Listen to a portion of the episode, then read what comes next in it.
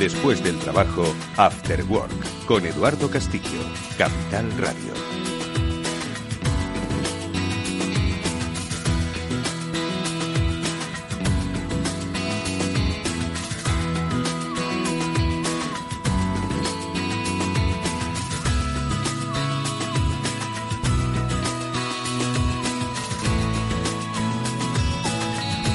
Hola, ¿qué tal? Muy buenas tardes a todos y bienvenidos un día más al programa de la ciberseguridad en el After Work de Capital Radio. Hoy, como cada semana, vamos a insistir e incidir en la necesidad de que empresas, desde sus órganos directivos hasta la más reciente incorporación, incluso en el departamento de prácticas, tienen que ser conscientes de que la jerarquía no es una barrera contra los peligros en la red, que todos somos una puerta de entrada a las empresas y que podemos ser cualquiera de nosotros con cierta conciencia incluso sobre los riesgos cibernéticos los que pongamos en peligro la actividad de nuestra compañía. Hoy vamos a hablar sobre cómo se evitan las crisis y, en el peor de los casos, sobre cómo se gestionan las crisis derivadas de un ataque cibernético.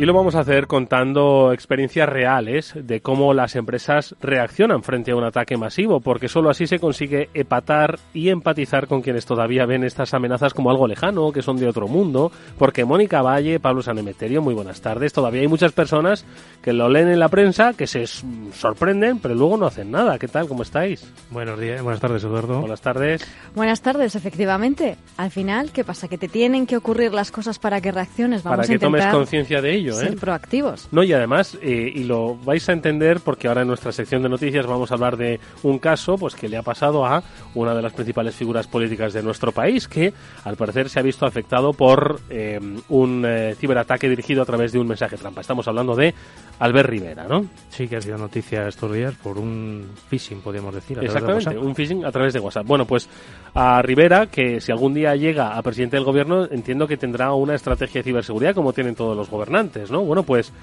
que le pase esto a un candidato que tiene que tomar decisiones, bueno, pues esto nos hace pensar que es que nadie, nadie, nadie está a salvo, incluso aunque pensemos que tenemos cultura de ciberseguridad. Bueno, pues de esto es de lo que vamos a hablar con nuestros invitados. Os vamos a ir dando pistas.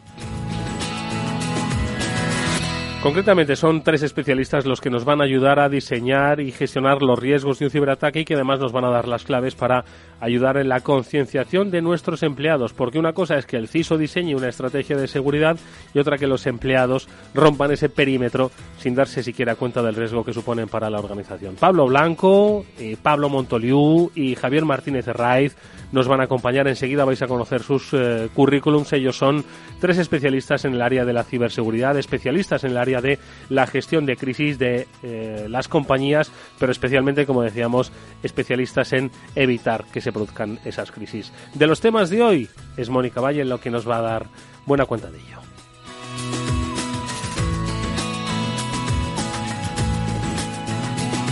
Es mediodía de un viernes cualquiera. Estás trabajando en la oficina redactando los últimos correos electrónicos antes de cerrar la semana. Pero esos emails jamás llegarán a su destino. De un segundo a otro, la pantalla se bloquea, aparece un extraño mensaje en inglés, se escuchan voces de alarma por los pasillos y los teléfonos empiezan a sonar.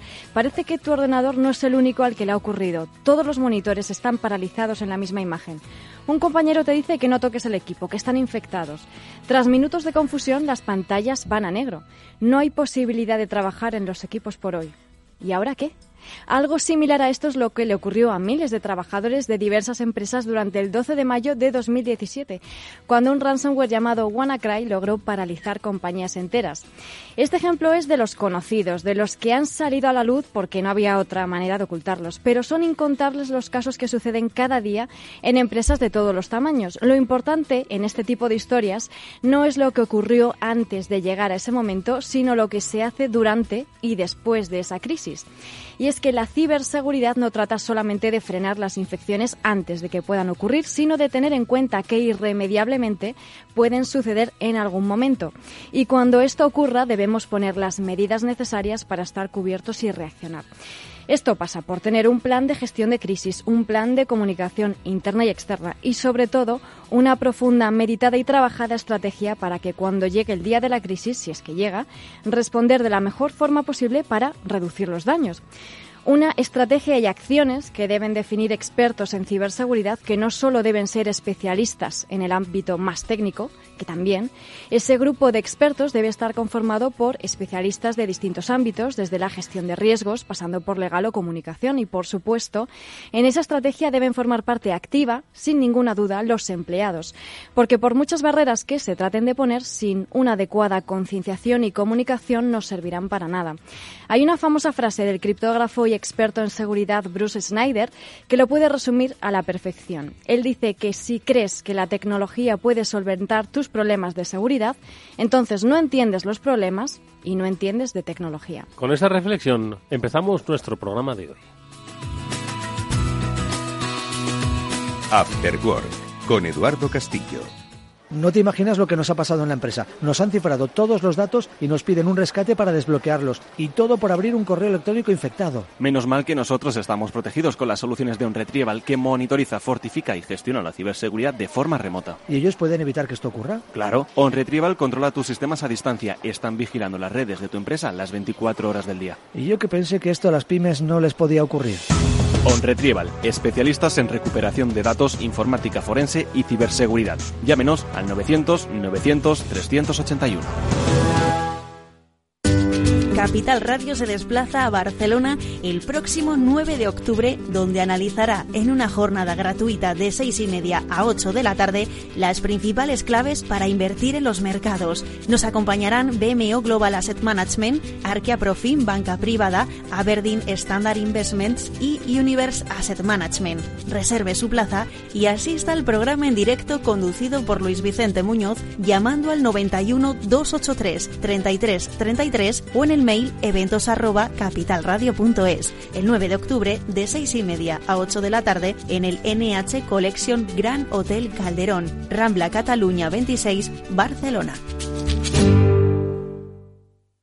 En CX Loyalty llevamos más de 40 años trabajando para conocer y comprender a los consumidores. Gracias a esto, somos líderes mundiales en diseñar, crear y gestionar programas de fidelización para algunas de las empresas más grandes del mundo. Desarrollamos propuestas de valor para mejorar el día a día de las personas y por eso, desde CX Loyalty, queremos ayudarte a que te encuentres más seguro con nuestro Consejo de Ciberseguridad, todos los lunes a las 19.30 horas en el Afterwork de Capital Radio. No te lo pierdas.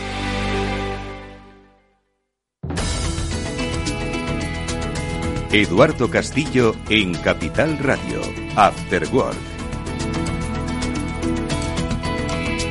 Y es tiempo de noticias y hoy va a ser Elaine García repite como responsable de marketing de OnRetrieval la que nos va a dar eh, la noticia del día y que tiene que ver con cifras y con un sector. Yo creo que muy importante, ojo, eh, posiblemente sea una de las noticias que si hacemos el decálogo de las más importantes que han tenido lugar eh, en los últimos 12 meses, pues está, eh, sin duda va, va a estar entre ellas. ¿Por qué? Porque estamos hablando de fugas de datos que afectan primero a millones de personas y segundo, estas personas son pacientes, datos de personas, datos de hospitales. Elaine García, ¿qué tal? Muy buenas tardes. Hola, buenas tardes. Eh, sí, eh, lo que comentas. Eh, voy a comentar sobre exactamente una fuga de datos médicos que afecta a unos 50 países y a millones de pacientes, como dices, Eduardo. Y ha sido un, un descubrimiento que ha hecho Dirk Schaber, un experto alemán de seguridad informática que ha descubierto recientemente una, una brecha de seguridad a partir de un proveedor de servidores radiológicos en el que ha salido libremente a la red al menos de un millón de paquetes de datos. Entre los datos a disposición de cualquiera había, por ejemplo, exámenes de cáncer de mama, radiografías de columna, radiografías de tórax, pues te puedes imaginar, ¿no? toda, toda la información que, contenía esta brecha, ¿no? Eh, cuando, por ejemplo, los pacientes se someten a una resonancia magnética, eh, comenta Dirk, se toman imágenes de dos o tres dimensiones que son enviadas a un servidor especial para archivarlos. Eh, estos servidores eh, llegan a estos servidores llegan también radiografías, tomografías, a las que es muy fácil acceder en la red. ¿Vale? Mm. Al descubrir esto, eh, DIR se puso en contacto inmediatamente con una televisión alemana y tras, eh, tras justamente tras investigar y descubrir más de 2.300 servidores con datos de pacientes en los que no había ningún tipo de protección. Mm. Imagínate. ¿Vale? Eh, DIR comenta que en estos sistemas eh, que investigó tuvo la sensación incluso de que podía acceder a todos esos datos incluso antes que los, que los propios médicos, ¿no? Tuvo esa sensación. Eh, sí, comentar además que el país más vulnerado fue Estados Unidos, seguidamente Brasil, Turquía y la India. Y aunque en España no ha sido mencionado, eh, no se puede descartar entre los afectados. ¿no? Este caso ha sido denunciado por la televisión alemana tras la investigación de DIRC y tras eh, comunicarlo DIRC en colaboración con la plataforma estadounidense ProPublica el gobierno alemán cataloga este hecho como una catástrofe total, porque claro, obviamente pues todos esos datos personales han sido expuestos de una manera tremenda, ¿no? Mm. Entonces, bueno, todo eso nos hace pensar, toda esta noticia nos hace pensar que el problema, eh, que tenemos un gran problema en los sistemas sanitarios, ¿no? Que apenas alcanzan a actualizar sus sistemas de seguridad y no van a la misma velocidad que los hackers. Mm. Sin lugar a dudas, el, el tema eh, lo estábamos comentando aquí asintiendo, ¿no? Porque es una barbaridad que miles de datos, además con tal profundidad de privacidad, ¿no? Pues eh, como has comentado, Elaine, estén al alcance eh, incluso más rápidamente que cuando un médico va a hacer una consulta para un seguimiento, ¿no? Entonces, lo que dice esta última reflexión, Pablo Mónica, de Elaine, es Claro, ¿cuántas instituciones, entre ellas instituciones, vamos a llamar críticas, ¿no? Como es el caso de un hospital, que tienen que actualizar sus, sus medidas de seguridad? Es decir, que es que muchos de ellos estoy seguro de que tienen unas redes un tanto obsoletas, me da la sensación. ¿eh? Que a mí me llama mucho la atención de esta noticia que hay 2.300 servidores involucrados en este tipo de fallos. O sea, eso lo que demuestra es que no es un servidor aislado que se te olvida poner la contraseña, sino que es una práctica sistemática el no haber puesto una contraseña de seguridad para acceder a estos datos especialmente sensibles, que son datos médicos quién te va a dar un préstamo o quién te va a conceder un o quién te va a hacer un seguro médico si detecta o tienes radiografías tuyas que te identifican con una determinada enfermedad. Sí, el problema aquí probablemente es que nunca han tenido esas medidas de seguridad y ahora mismo pues eh, estamos observando cuáles son las consecuencias de no haber puesto esas barreras principales. El AINE recomendaciones un poco que sacamos de esta noticia que como digo pues se va va a figurar en el decálogo de las de las más impresionantes del sector. A ver. Sí, exactamente. Pues como siempre comentamos, pues contar con servicios de monitorización y servicios de, de, de, eso de monitorización que puedan este, vigilar un poco nuestra red y que pues tengamos nosotros control de todos esos datos que manejamos desde todas las desde todas nuestras organizaciones, instituciones, empresas, pequeñas y medianas empresas. O sea que hay que tener el control y hay que hay que alertarse sobre esto, que cada vez vemos más casos como como este como este informe de DIRC. Y además eh, cabe añadir a lo que dice el AINE que no se trata solo de un ataque a un sistema informático de un hospital, sino que cualquier proveedor que trabaje con un hospital que no haya securizado sus sistemas puede también ser la vía de entrada para em, estas eh, terribles circunstancias que nos comenta. Elaine García es responsable del área de marketing de On Retrieval. Como siempre, Elaine, muchísimas gracias. Hasta la semana que viene. A vosotros, un abrazo. Lo decía Elaine y tiene un nombre propio, se llama Aramida. Es una marca que lo que hace básicamente es prevenir, monitorizar y dar respuesta ante incidentes. Es una de las marcas que maneja un retrieval que, como sabéis, son especialistas, por supuesto, en recuperación de datos y en informática forense, pero también en consultoría de ciberseguridad. Os acompañan para qué? Pues para prevenir y para avisar a los principales clientes pues de los incidentes o ataques que puedan tener en su red. Y hoy, de hecho, vamos a hablar de cómo las empresas pueden precisamente sufrir este tipo de ataques. Bueno, pues la posibilidad de tomar eh, medidas para eh, evitar una quiebra de vuestro trabajo, una quiebra de la empresa, una quiebra del sistema, entre otras eh, soluciones, las que ofrece OnRetrieval. 900-900-381, 900-900-381 o a través de un correo electrónico sac.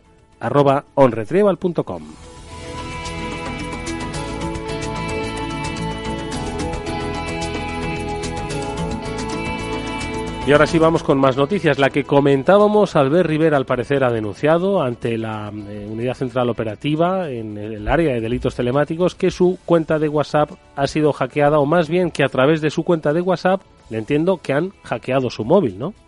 Mm, por lo que comentaban un poco los, medios de comunicación, ha sido pues un ataque de phishing lanzado a través de mensajes de, de, WhatsApp, en los cuales, pues tú ya sabes que cuando te das de alta en WhatsApp te pide la, tienes que hacer un procedimiento en el que metes un código y con el cual te das de alta. Entonces, eh, los, los malos estaban haciendo precisamente ese ataque de intentar que cuando le llegue el, el, código de alta lo metan ellos. Y lo que hicieron también fue ponerle el segundo factor de autenticación con lo cual bloqueaban luego el intentar recuperarlo rápidamente su cuenta de, de correo o sea su cuenta de Gmail Perdón, de WhatsApp. voy a poner todas las cuentas de todo, menos de la que estamos hablando. Podrían haberle pillado todas las cuentas, sí. Aquí hay que pensar que esto le puede pasar a cualquiera. Lo que ha ocurrido es que consiguieron su número de teléfono. Conseguir el número de teléfono de una persona, por muy importante que sea, no es tan complicado. Con ese número de teléfono, ¿qué es lo que hicieron? Pues eh, que en otro terminal, porque WhatsApp solamente puede estar, eh, digamos, una cuenta en, en, un solo terminal. Tu número de teléfono asociado a WhatsApp solamente puede estar en un dispositivo, nunca puede, estar a dos, mm. dos a la vez. Entonces, en un segundo dispositivo dijeron a WhatsApp, oye, yo quiero poner este número de teléfono. Este número de teléfono a lo mejor es el tuyo, Eduardo. Y entonces, eh, lo que hicieron a continuación fue enviarle un mensaje a Albert Rivera a través de WhatsApp diciéndole, oye, somos WhatsApp, alguien está intentando acceder, métete aquí para darnos tus datos. ¿Qué pasa? Que ese mensaje era el falso. WhatsApp no envía un mensaje de recuperación a través del propio, del propio servicio de mensajería. Entonces, lo que consiguieron fueron los datos y hacerse con la cuenta. Entonces tenemos que pensar que este es un caso típico de phishing que puede ocurrir por WhatsApp, eh, por SMS, eh, en correo electrónico. Desconfiemos de esos eh, mensajes que nos llegan pidiéndonos datos personales y estemos atentos a, pequeños detalles que nos dicen que se trata de un phishing. O sea que el aprendizaje un poco de esto es, muchas veces lo hemos comentado, cuando se producen ataques de phishing con la imagen de un banco, con la imagen de un servicio postal, con la imagen de quien mm. sea. Eh, nos vamos, digo que nos vamos a tener que ir acostumbrando a que ni siquiera ya las propias compañías con las que trabajamos nos van a pedir nuestros datos privados. En este caso lo que ha ocurrido es que fue, fue un mensaje, digamos, por WhatsApp. ¿Quién te, qué, ¿Qué clase de compañía te envía un mensaje por, por WhatsApp para pedirte tus datos? La propia WhatsApp, ¿no?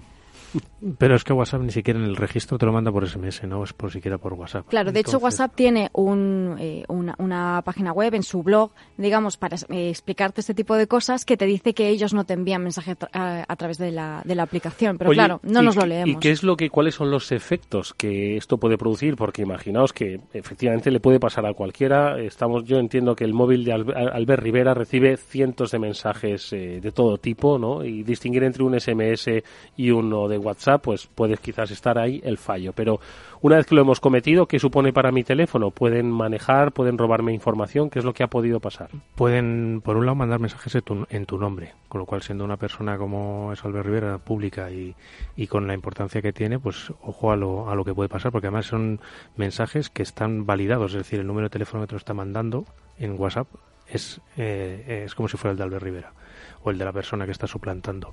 Luego, eh, otro de los problemas es precisamente tener ese tipo de conversaciones y acceder a datos privados. Es decir, imagínate, pues, eh, mándame este contrato, mándame estas fotos, este documento, a través de una cuenta, entre comillas, legítima, que nadie va a desconfiar de ella.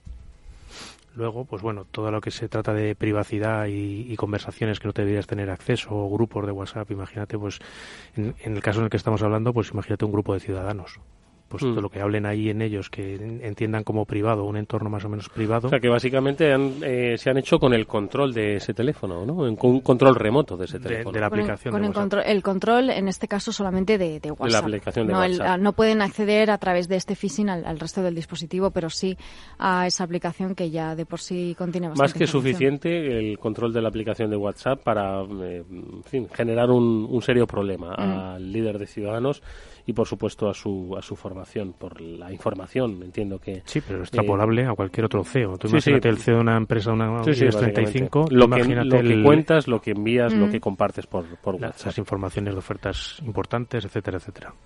Y en cuanto ocurra algo así que nos puede ocurrir a cualquiera, pues evidentemente hay que hacer eh, lo que ya sabemos que hay que acudir a las autoridades, en este caso a la policía, a la Guardia Civil, notificarlo eh, y para que se pueda solucionar lo antes posible. Y en este caso, pues probablemente eh, contratar otro número de teléfono porque este a lo mejor ya a saber lo que han podido. A saber lo que han podido hacer. Bueno, un par de breves apuntes.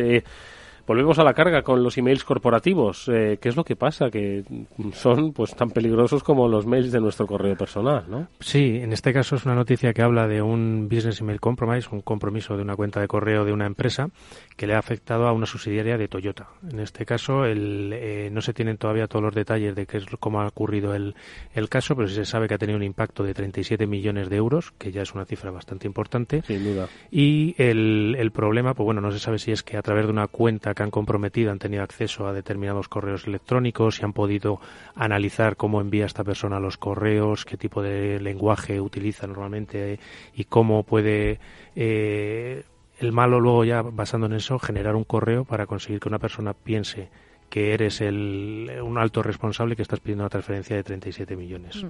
Sí, pensamos que este fraude, que no es más que un fraude, no, no tiene nada de técnico realmente en su realización. Lo único que consiguen, sí que consiguen unas direcciones de correo electrónico, que nuevamente conseguir esa información no es nada complicado para alguien que sepa bucear un poco por Internet.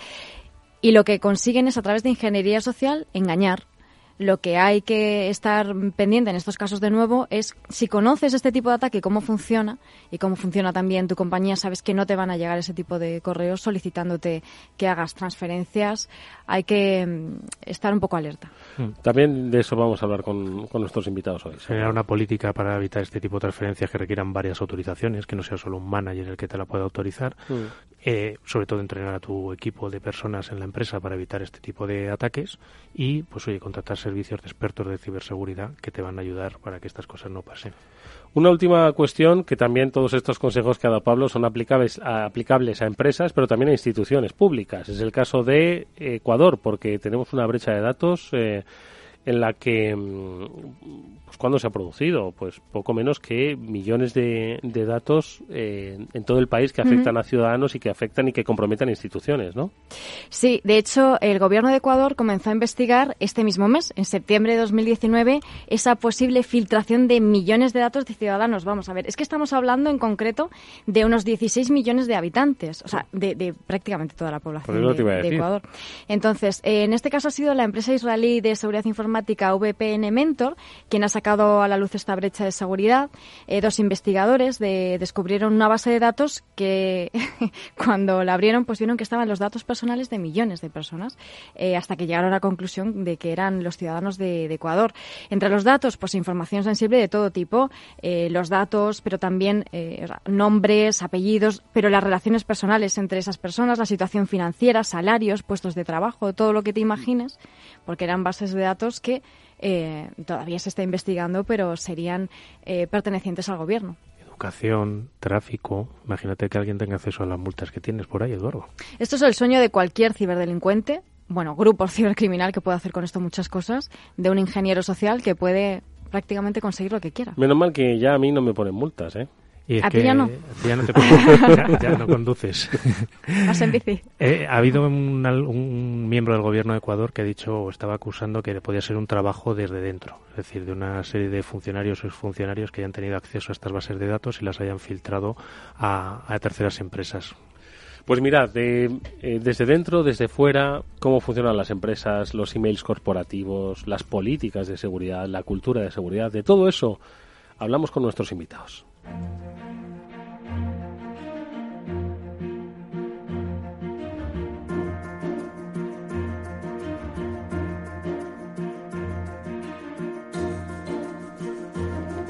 Y por partes eh, les saludamos al primero de ellos, Pablo Blanco. Pablo, ¿qué tal? Buenas tardes. Buenas tardes. Pablo es coordinador académico de AESIC, que es la Alianza Española de Seguridad y Crisis. Es miembro de la Junta Directiva de ISACA ya hemos conocido a Pablo en anteriores ocasiones, y es gerente de IT de Sareb, donde desempeña, entre otras cosas, funciones como responsable de riesgos tecnológicos y continuidad de negocio. Pablo, pues nuevamente bienvenido y gracias. Muchas gracias. También está con nosotros Pablo Montoliu. Él es eh, Chief Information e Innovation Officer, que es como un CISO 3.0, diría yo, Pablo, ¿no? Bueno, 4.0.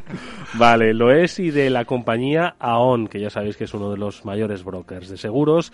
En su rol, entre otras cosas, supervisa y coordina las diferentes iniciativas de innovación, transformación y digitalización de la compañía. Eh, en España eh, y bueno, entre otras cosas, pues eh, Pablo aporta eh, su conocimiento y experiencia al área de consultoría de ciberriesgos de la firma. Y cierra mm, esta participación José Javier Martínez Herraiz, que es delegado del rector de la Universidad de Alcalá, de Alcalá de Henares, para la Administración Electrónica y Seguridad y es también eh, director de diferentes eh, áreas de, maestría, de máster en ciberseguridad y cátedras de investigación. José Javier, ¿qué tal? Buenas tardes. Bienvenido, igualmente. Oye, y con los tres, ¿queréis comentar lo de Albert Rivera? Hacer silencio, ¿no? Se han ido. Se han ido, se han ido. Bueno, esto es un, un, ejemplo más de que, como siempre decimos los que nos dedicamos a, a la temática de la seguridad informática, el eslabón más débil es eh, allá por donde se va a romper la cadena, ¿no? Y ese eslabón más débil siempre es la persona.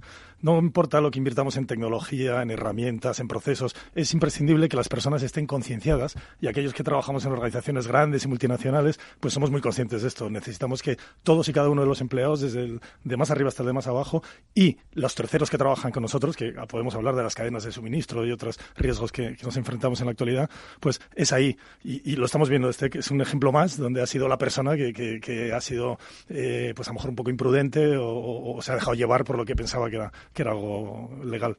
Joder, se ha dejado llevar como no, creo que nos habríamos dejado llevar la mayoría de nosotros, ¿no? Ahora mismo, cuando ha comentado Pablo, dice, no, es que WhatsApp envía eh, mensajes por SMS. Te, aseguro que es que yo ni, ni me habría parado a pensar si era un SMS o no lo era. O... Mm. Claro, pasa, ¿cuánto tiempo hace que te registraste tú en WhatsApp?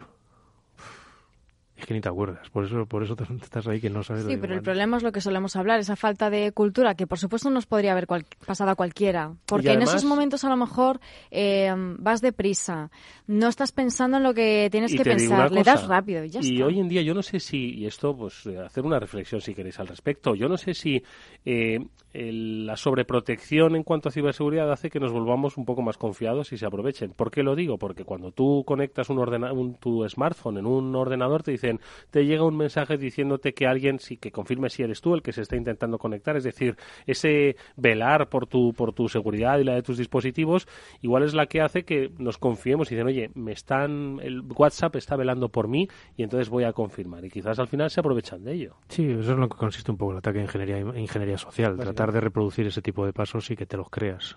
Pablo. Yo creo, de todas maneras, que nos volvemos locos de alguna manera. Estas son noticias que día a día son las que van a ir surgiendo. Estas son como las primeras un poquito más relevantes, pero llegará dentro de unos años que va a ser un commodity de noticias. Es como el verano más caluroso. Pues han hackeado el móvil de no sé cuántos. Claro, estamos tan expuestos, hay tantos canales que o caes una vez o vas a caer la siguiente. Eso es lo que hay, ¿no? De alguna manera la concienciación, la sensibilización y la formación de las personas son las que van a ayudar de alguna manera a superar este tipo de incidentes.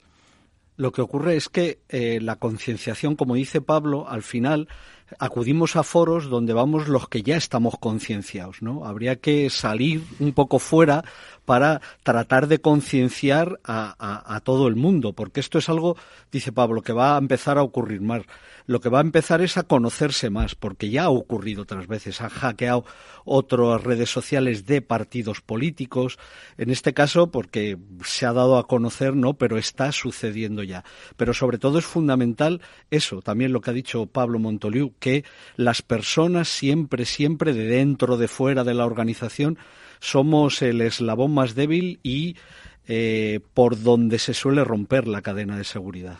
Oye, ¿y cómo reaccionan las personas que no van a los foros? Eh, ¿Cómo reaccionan las personas que vamos a empresas? Asustándose lo primero, porque eh, eh, cuando hacemos este tipo de cosas, o sea, hay programas en la televisión, en la radio, yo lo que cuando participo en ellos lo que trato es primero de que la gente no tenga miedo, que lo que se trata es de hacer un uso racional de las cosas.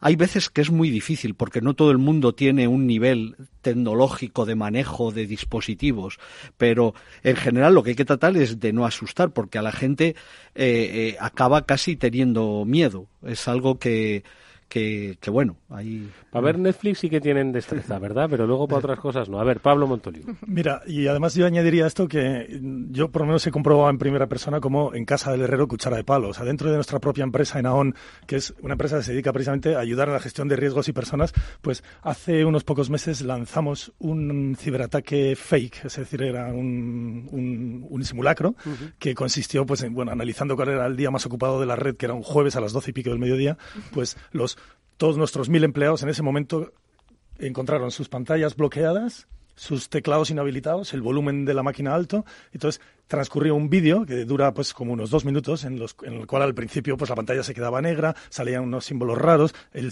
el, el, el logo de Anonymous, entonces salía una persona aquí con su capucha eh, diciendo con la voz distorsionada, diciendo que su máquina había sido eh, encriptada, que tenía que hacer una transferencia de X dólares eh, a una cuenta determinada. Entonces, empezó a correr el pánico por la empresa hasta que unos minutos o unos segundos después se quitó la capucha, se le desdistorsionó la voz y resulta que era nuestro CEO. Era nuestro CEO que eh, ayudó de, una manera pues bastante ejemplar a, concienciar. Entonces, lo que digo de Casa Herrero es que nos dimos cuenta de que muchas de las personas de nuestra organización, sinceramente, no saben qué hacer en esa. desde luego cunde el pánico, unos arrancan máquinas de, de, la pared, eh, alguno sale corriendo, otra llorando, en fin, eh, reacciones de todo tipo. Y esto nos hace darnos cuenta que, que no estamos preparados, que no sabemos lo que, cómo hacer y qué hacer. Y eso es una, una autorreflexión que, que nosotros hemos hecho, es decir, hay que incidir mucho más en la concienciación y en la formación, como estabas diciendo. Pues es que es lo que siempre decimos, que la seguridad no se puede basar solo en tecnología, como bien decía Mónica al principio, que no, que no puede ser solo tecnología porque si no no estás entendiendo el problema. Eh, muchas veces se habla de tecnología, de personas y de procesos, que es también otra cosa que hablamos del business email compromise, de poner un proceso en el cual eh, necesites varias firmas para autorizar una transferencia o necesites varias firmas para dar de alta o de baja a un usuario, no sé, distintos, distintos procedimientos. Sin duda alguna, eh, la reacción. Eh, es cierto que aquí hay varias fases ¿no? en, lo que supone un, ciberataque. Primero, el, saberse atacado, ¿no? que muchos de esos empleados ¿no? que entraron en pánico, pues muchos de ellos eh, seguro que habrían abierto ese correo electrónico que es el que podría haber generado esa situación de bloqueo. ¿no? Y en segundo lugar, la, propia gestión de la crisis, efectivamente. Aquí hemos comentado en más de una ocasión que muchas empresas ¿no? que sufren un ciberataque, muchas de ellas tras seis meses pues acaban cerrando sus puertas, quizás porque no se ha sabido gestionar eh, qué es el, post-ataque, ¿no? la gestión de esa crisis. ¿Cuál es el primer paso? Ah, entiendo que controlar los nervios, pero bueno, ¿por dónde empezaríamos? A ver. Claro, esto es como todo. Aquí como se juega como se entrena, ¿no? Si no entrenas, pues más vas a jugar. Por mucho que vayas aquí al Bernabéu, te pongas las botas nuevas y un balón bueno, no eres capaz de reaccionar ni, ni de tocar la bola. Si tú realizas simulacros con diferentes escenarios que más o menos abarquen no todas las casuísticas porque es imposible, pero de alguna manera puedes ir reaccionando a ciertos incidentes que te pueden ir ocurriendo. Y ahí poco a poco pues vas madurando y vas ampliando, ¿no? Todo es un, un círculo de mejora, pero si no entrenas, si no realizas simulacros o ningún tipo de prueba, difícilmente vas a estar preparado por mucho que conciencies, ¿no? De todas maneras, yo, yo discrepo con el tema de el empleado como el eslabón más débil. Yo le veo como el último control que puede tener una empresa. Si está bien concienciado y bien formado, es el que te va a parar el ataque. ¿no? Siempre tenemos como el eslabón más débil. Sí, hombre, no le podemos programar como si fuera un firewall tal, pero sí que le podemos adiestrar de tal manera que en cuanto detecte algo, que realice las acciones que tiene procedimentadas para que no ocurra nada en la organización. O sea que yo le daría la vuelta, intentaría invertir de alguna manera que la gente conociera para que de alguna manera pudiera retener ese tipo de, contingencias. ¿no? Lo que pasa es que el ser humano, cada uno se va a comportar de manera diferente. Si tú los firewall los parametrizas todos igual, van a actuar todos igual. ¿no? Pero la pregunta que tú hacías, yo sí que quería incidir en que esto que estamos hablando de, la gestión de crisis es algo multidisciplinar, que tienen que intervenir, aunque aquí algunos o la mayoría seamos ingenieros y eso, pero tienen que intervenir desde el departamento de comunicación para eh, salir a, dar la cara, digamos, hasta el departamento jurídico, departamentos de marketing, aparte de departamentos técnicos. Esto es importante porque ahora eh, acaba de empezar eh, una National Cyber League organizada por Guardia Civil que es un concurso de gente, de estudiantes de universidades, y no solo se trata de retos de hacking ético, sino hay también retos eh, ligados con la jurisprudencia, eh, retos de imagen, ¿no? Cómo ante una crisis tú, un alumno, ¿no? Que a lo mejor está estudiando comunicación audiovisual, ¿qué haría para, vamos a decir, lavar la imagen de su empresa, ¿no? Entonces, es algo que es multidisciplinar, no solamente tecnológico. Totalmente de acuerdo. Sí, la, la ciberseguridad no se basa solamente, tiene esa base tecnológica que por supuesto no, eh, no vamos a decir que no, pero alrededor de la ciberseguridad tienen que trabajar todo tipo de perfiles y esos perfiles pues van desde pues todos los invitados que hemos tenido aquí en este programa, Eduardo, hemos tenido perfiles de todo tipo, desde la parte más legal, de compliance, eh, de gestión de riesgos, por supuesto, de comunicación, pero incluso eh, de filosofía, psicología, de todo, mm. porque al final es un es un ámbito totalmente multi multidisciplinar. Lo que pasa es que no vale esperar a que suceda el incidente para reaccionar. O sea, para, para mí una de las claves, si no la principal, es prepararse. Acabamos de sacar nosotros un estudio que hemos hecho junto con el Financial Times a nivel europeo eh, que de, hecho el título del informe es Prepararse para lo esperado, es decir, porque esto sabemos que va a suceder, entonces preparémonos. Y en este estudio se han entrevistado a 14 CISOs de grandes empresas u organizaciones europeas, incluyendo dos españoles, eh, Rosa Cariger de, de Iberdrola y Gorka de Bankia, y, bueno, las conclusiones del informe son, son bastante graciosas. Los, los, los el resumen ejecutivo, los cuatro puntos principales, si queréis os los, os los comparto. Pues sí, por favor. El primero es liderazgo, es decir, esto es un asunto de negocio que ha de ser dirigido y sponsorizado desde el primer nivel de la organización. El segundo es reaccionar de, moda, de, manera unificada. Es decir, se, dan casos donde cada departamento, cada eh, sucursal, cada edificio reacciona de una manera y esto es el error, ¿no? Porque, porque permite a los atacantes aprovecharse de las ineficiencias. El tercero es adelantarte es decir, prepárate antes, igual que en temas de seguridad física, incendios, etcétera, si hacemos simulacros, pues esto, como nos va a pasar antes o después, preparémonos. Y el cuarto es protege, protege tu cuenta de resultados y tu balance. Es decir, si en el momento que suceda, como todos sabemos que esto tiene un impacto económico real, pues protégela a través de distintos mecanismos, entre ellos transferir el riesgo al mercado asegurador, que es una de ellas. Pero son estas cuatro las conclusiones principales que ha sacado este estudio muy interesante.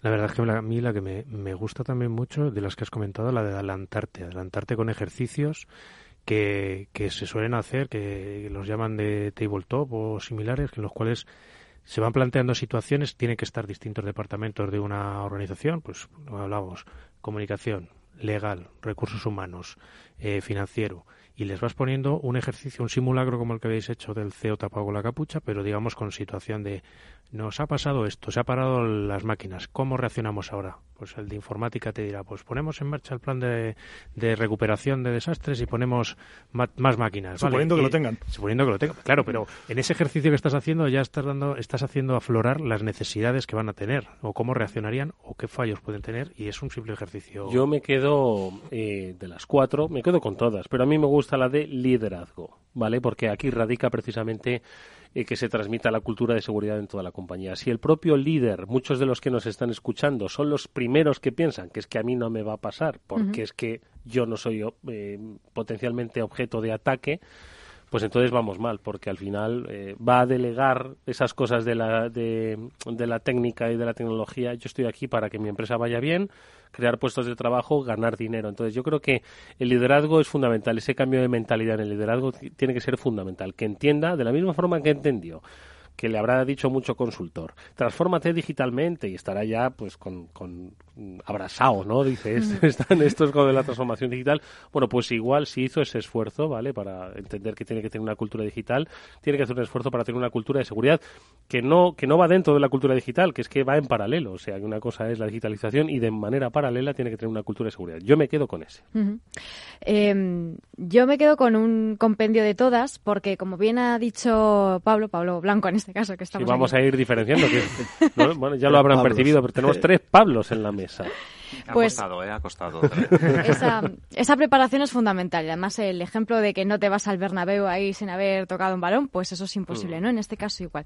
Y hay un aspecto muy importante porque una cosa es preparar pues todas esas herramientas, eh, preparar a los empleados, eh, entrenarles para que sepan lo que es un phishing y demás, pero al final, bueno, puede pasar algo. Y si pasa, ¿qué hacemos? Y aquí es donde entra en juego la comunicación, que es algo que se deja ahí como un poco en el limbo, es que no nos vamos a gastar dinero en eso, bah, total. Y el caso es que cuando al final ocurre una crisis, una crisis de verdad de estas, no se comunica bien. Eh, estuve hace unos años dando una charla precisamente sobre cómo se gestionan las crisis de comunicación en cuanto a ciberataques y, e incidentes de ciberseguridad y hay muchísimos casos en los que se ha gestionado muy mal. Se han echado las culpas a los propios empleados, cosa que no puedes hacer, por ejemplo. ¿Quién ha sido? ¿Quién ha abierto ese correo? Claro. Entonces ya entramos el temor, ya, ¿no? Hay que apuntar siempre a alguien con el dedo, ¿no? Exactamente, ¿no? Entonces, o se ha estado un tiempo sin decir nada, no se ha gestionado bien con los medios y demás. Entonces es algo que también hay que preparar mucho tiempo antes, una buena estrategia de comunicación y que cuando llegue el momento se ha ocurrido, oye, pues mira, pues por lo menos se sabe qué es lo que hay que decir, cómo hay que decirlo, incluso los empleados, los empleados han tenido que estar entrenados en esto, que son eh, los empleados son los primeros que comunican acerca de una empresa, ¿no? Entonces Mm. no pueden ir por allí contando todo. En fin, una serie de pasos que hay que tomar y que esta es una una pata más de, de esa gestión de la crisis. Bueno, pues si os parece, vamos a construir, eh, así un poco de andar por casa, un decálogo de mm, por dónde podrían las empresas empezar a trabajar para evitar o gestionar estas crisis. Volvemos enseguida. After Work, porque no todo ocurre en la oficina. Finanbest. Esto dicen de nosotros. siendo un ahorrador normal, que no tienes una gran cantidad líquida que invertir y demás, muchas veces lo que quieres es no tener tú que volverte loco buscando qué fondo te produce más rentabilidad o, ni te cuento, andar pendiente de la renta variable. Selección independiente de los mejores fondos del mundo entre más de 50.000 fondos. Y si sale uno mejor, te lo cambiamos sin coste. Finanbest.com. Fácil, transparente y rentable.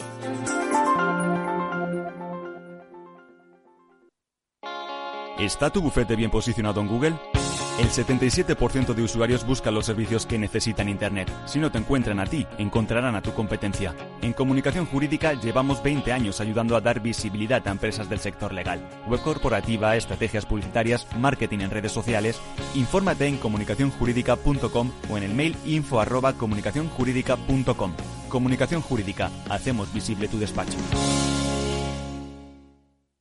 Amaneces antes que el sol y conviertes la tierra en frutos y creas la lluvia y superas plagas y tormentas y peleas contra viento, granizo y cada día empiezas de nuevo. Eres de una naturaleza especial, por eso hay un seguro especial para ti. Agroseguro, más que un seguro.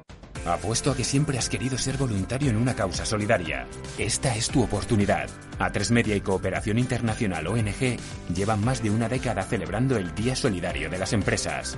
Una iniciativa dirigida a todas las empresas, grandes y pequeñas, para que colaboren con sus voluntarios en proyectos de ayuda a los colectivos más vulnerables. El próximo 26 de octubre, únete al Día Solidario de las Empresas. Infórmate en diasolidario.com. Cada persona cuenta, cada empresa suma. Después del trabajo, After Work, con Eduardo Castillo, Capital Radio.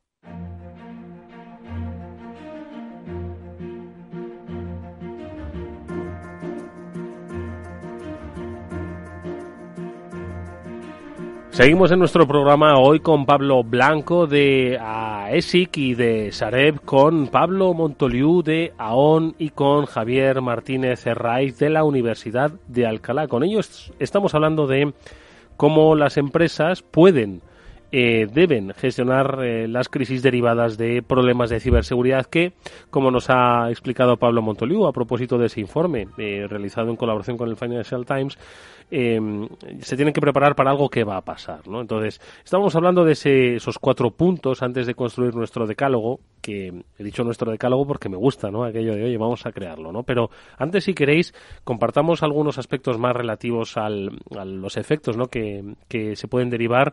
Pablo, nos decías eh, ahora fuera de micro del impacto económico, que es al final, esto no es que se quede una organización parada durante 24 horas o, que no podemos trabajar, oye, vamos a tomar un café. No, no, es que tiempo parado tiene un coste, ¿no? Yo, mira, fruto de nuestra actividad, tengo la oportunidad de interactuar pues con bastantes órganos de dirección, comités de dirección o consejos de, empresas eh, relevantes aquí en España y también fuera, y me doy cuenta sistemáticamente de que hay tres patrones erróneos que suelen cometer, ¿no? El primero es pensar que esto de los ciberataques, pues que les pasa a otros. Esto es una cosa de Irán, de Rusia, de tal, o de la competencia, y no les pasa. mentira. Segundo gran error, el pensar que esto no tiene impacto económico. Bueno, pues esto es una cosa, puede afectar a la reputación y tal, pero no, no impacta en, en el balance, en la cuenta de resultados.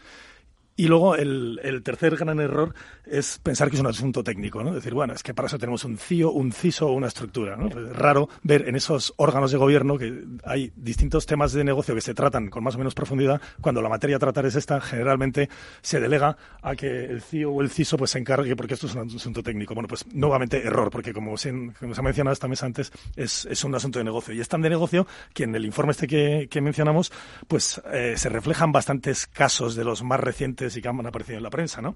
Eh, el caso de British Airways. Sí, que lo comentamos aquí ampliamente, ¿no? Además fue uno de los primeros. Sí, bueno, pues 183 millones de libras por parte del regulador, además, esto es una sanción.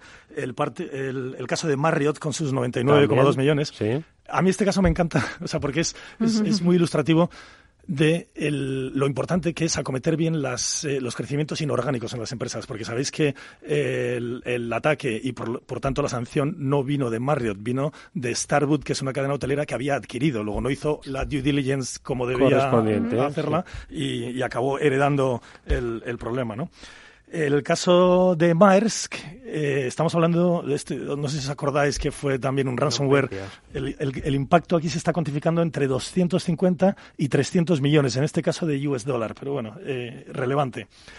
Y luego el caso de Norsk Hydro, que dice no solo ha tenido un impacto de 51 millones de dólares, sino que encima le han eh, rebajado los, eh, las, las, casas de análisis le han rebajado su, su, rating. su rating, con lo cual esto tiene otra serie de implicaciones para financiar la compañía. Uh -huh. Y luego hay muchos más. Eh, TokTok es otro caso donde rebajaron, perdió un tercio. TokTok es una crisis ya antigua de 2015, sí. pero en, en los días siguientes a la crisis perdió un tercio de su valor en bolsa un tercio, un tercio de 1,4 billón US dólar y nunca lo recuperó. Entonces, eso ha sido un daño que le ha, que le ha quedado. El caso reciente de Kifax, por ejemplo, que también se menciona en el informe. Uh -huh. Este es un caso muy curioso porque no solo le costó el puesto al CISO de manera inmediata, al CIO a los pocos días y al CEO un poco después, sino que, que efectivamente fue un poco después. En otros casos, como fue Target hace ya, fue 2017, yo creo, tal, pues este proceso tomó más tiempo. Sin embargo, en el caso de Kifax ha sido rapidísimo. Esto cada vez tiene implicaciones más rápidas y, como estamos viendo, afectan al balance y a la cuenta de resultados de, todas y cada una de las compañías. Oye, Pablo Blanco y, Javier, liderazgo, eh, unificación de, los criterios a tomar, eh, adelantarse a los, a los eh, posibles ataques y luego proteger el balance. A ver, de estas cuatro. Es que, bueno, yo antes, yo que sé, podemos estar tranquilos, ¿no? Porque todas las cifras que ha dado Pablo Montoliu son de fuera. En España nunca pasa esto, ¿no? nunca pasa nada. Yo creo que también es relevante. Eso yo le pasa a otros. ¿no? Eso. Sé, ha sido toda empresa americana en dólar. Aquí estamos claro. en España, trabajamos en euros, o sea que podemos estar, ya estar está, tranquilos, estamos ¿sí? seguros por defecto, ¿no, Pablo? Yo creo que... Esas te las digo fuera de micro. A ver. No, lo que eh, quería decir de, de, de esas cosas que, que, nos has puesto encima de la mesa, lo de adelantarse, cuadra justo con la componente económica, porque Pablo nos ha dicho todo el impacto que ha tenido en el negocio. Lo que ocurre es que para tratar de adelantarse tú tienes que invertir en ciberseguridad y cuesta dinero. Esa componente de, del dinero que le cuesta a las empresas, cuantificar viendo tus, tus activos de información y, y, y clasificándolos, sabiendo cuáles son los más importantes. Es un trabajo que cuesta dinero y hay que invertir previamente. Lo que hay que darse cuenta es que además es una cosa muy compleja, porque no pasa solo en las empresas, también eh, eh, a cualquier ciudadano lo primero que quiere cuando, cuando se compra un, te un teléfono, un ordenador o algo es que todo funcione funcione, en las empresas también, que su negocio eh, funcione. Y entonces pasa a la hora de configurar cosas desde el punto de vista tecnológico que tú le das arre, arre, arre, ale, ale, ale, sin, sin, sin estudiar eh, eh, los aspectos de seguridad. Pasa igual cuando tú te descargas algo y, no lees nunca el, los contratos que supuestamente estás aceptando. Todo tiene un coste, un coste de tiempo y un coste económico. Se trata de otra vez de concienciar. Eh, en el caso de las empresas, pues puede ser incluso más fácil que hablar de la ciudadanía. Ahora, con todo lo que nos viene del IoT o los coches funcionando autónomamente, nuestras casas también, todo eso tiene que estar configurado. Son sistemas que a lo mejor las empresas tienen expertos que los configuran, pero eh, hay gente que no, que no lo es en su ámbito particular. Y entonces esa componente hay que entender también que es difícil en el ámbito de la ciudadanía, pero también en el de las empresas. O sea, no es algo banal y hay que invertir, hay que invertir para, para lograr un nivel, un nivel de madurez en tu organización que sea el requerido, no para gastarse más incluso de a lo mejor de lo que es necesario. O sea que la componente económica yo también la veo desde el otro lado. No sé, la parte de inversión, lo que pasa es que luego muchas veces la percepción de barato o caro que tiene la gente es bastante subjetiva. No les parece barato gastarse 850 o 900 euros en un teléfono, pero un antivirus que te cueste 10 euros o 20 euros al año ya te parece caro. Mm. Porque todavía no les ha pasado nada. Ya, bueno, pero es que... puede que nunca les pase. Puede que nunca ¿eh? les pase, pero igual luego no sabes cuánto de esos 20 euros te, ha servido para proteger esa inversión de 800. O sea, ¿cómo hacer la traslación de todo el mundo que se compra un coche? Lo primero que hace es echarse un seguro. Y puede que sea un magnífico conductor y, oye, y, puede que no le pase nada. Y, pero el seguro, ¿sabes por qué lo cogen? Porque es obligatorio. Si no, a lo mejor mucha gente no, lo, no lo contrataba, no se gastaba cientos de euros al año. En tenemos una GRPD que obliga ¿no? a, a tomar medidas ¿no? para proteger los, los datos de tus de tus clientes. ¿no? Pero fíjate que ahora que hablas del seguro, se da la circunstancia de que si analizas desde los años, no sé, 1950, 60 hasta ahora, en, en hace años la mayor parte del valor de las compañías que componían el Standard Poor's 500, hay un gráfico muy ilustrativo, la, la gran parte del valor era relativo a activos físicos, mientras que en la actualidad este gráfico ha ido cayendo y el gran valor de las compañías en la actualidad son los activos intangibles. Empezando porque las primeras cinco compañías son los gafas, que, vamos, de hecho son más intangibles, no pueden ser, ¿no? Y sin embargo, las compañías siguen asegurando un 64% los daños materiales frente a un 14% de los inmateriales. Y esto es una curva que obviamente tardará. En el mercado anglosajón pues lleva un ritmo un poco, un poco mayor. Eh, en, Europa continental y en España en particular, pues yo creo que nos va a costar todavía, pero, pero es que es de cajón. O sea, si tú tienes un riesgo de alta probabilidad, de alto impacto, que ya sabes que estamos diciendo que no es si me va a suceder o no, sino cuándo, pues implanta los mecanismos necesarios para mitigar el impacto que tiene que puede tener la, aparición de ese riesgo. ¿no? Eso es lo que decía yo, porque yo creo que es más difícil eh, un intangible que un tangible. Quiero decir que no es una cosa banal. Decimos que hay que hacerlo y tender hacia ello, pero, pero va a costar, ¿eh? va a costar. Pero bueno, de todas maneras nuestra cultura es que aprendemos también a base de golpes, ¿sabes? Cuando vienes la primera ya tomas medidas, ¿no? De alguna manera. Y también en el tema del liderazgo, Clemenceau, en 1900, que era un político y médico francés, comentaba pues que la guerra es un asunto tan serio como para dejárselo a los militares. Hmm. El tema de la ciberseguridad es exactamente igual. No podemos echarle la culpa siempre al CISO o al DTI o demás, ¿no? tiene que estar todo el mundo involucrado y para eso también pues realizan ciertas actividades como el retorno de inversión en seguridad y demás, pues que puede ayudar a ganar esa inversión y gastarnos 10 eurillos todos los años en un antivirus que es más que necesario. ¿no? Mira, ahora que hablabais de los impactos económicos, volviendo otra vez al informe este, eh, no quiero ser reincidente, pero es que como está, calentito, pues habla precisamente de que el, el, el cyber security spending, o sea, la inversión en, en, ciberseguridad desde el 2017 hasta el 2021 llegará a un trillón US dólar, mientras que las pérdidas esperadas son los 6 trillón anuales. Es decir, lo que estamos viendo es que nuevamente esta curva no está progresando adecuadamente, porque mientras que el impacto económico del ciberriesgo en general es cada vez mayor y crece exponencial, lo que invertimos para mitigarlo no crece de la misma manera. Se, está, se está ampliando el gap, si cabe. O sea, estamos hablando de 6 billones ¿no? de dólares americanos de pérdidas derivadas de la, los eh, ataques de ciberseguridad. 6 trillón. O sea, trillón, ¿no? Son, billones, billones eh, europeos, ¿no? Correcto.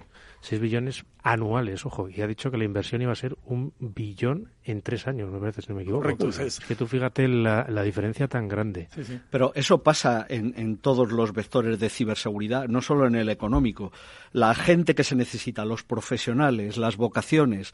Hay unas cifras que hay que de gente que se van a necesitar, se están necesitando y en cambio gente que se está preparando, está estudiando, eh, son muchos menos y cada vez el gap también, el hueco es mayor digo que pasa en, en todo lo que eh, tiene que ver con la seguridad digital pasa eso. Mm.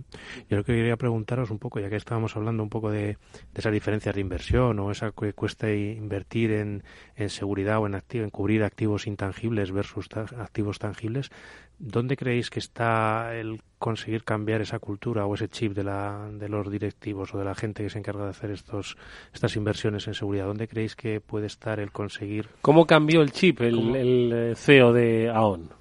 Pues mira, hay una herramienta eh, de la cual de la cual disponemos ahora que no siempre fue así y hablaba Pablo Blanco antes del ROSI, ¿no? Del Return of, Security Investment. Históricamente siempre hemos calculado el retorno cualitativamente. Eh, rojo, amarillo, verde, alto, bajo, medio, eh, probabilidad de impacto, burbuja más grande, más pequeña. Ahora existe por fin las herramientas, la metodología y la data para poder cuantificar económicamente el ciberriesgo. Entonces, cuando tú vas a una mesa, un consejo o un comité de dirección y no le dices que tienes un semáforo rojo o una alta probabilidad en tu impacto, sino que le dices, oiga, eh, señor CEO o, señor, o señores del consejo, la exposición al riesgo cyber de su compañía es de 714.222.315,14 euros. Entonces, los ojos se abren de otra manera, ¿sabes? Empiezan a verlo, ¿no?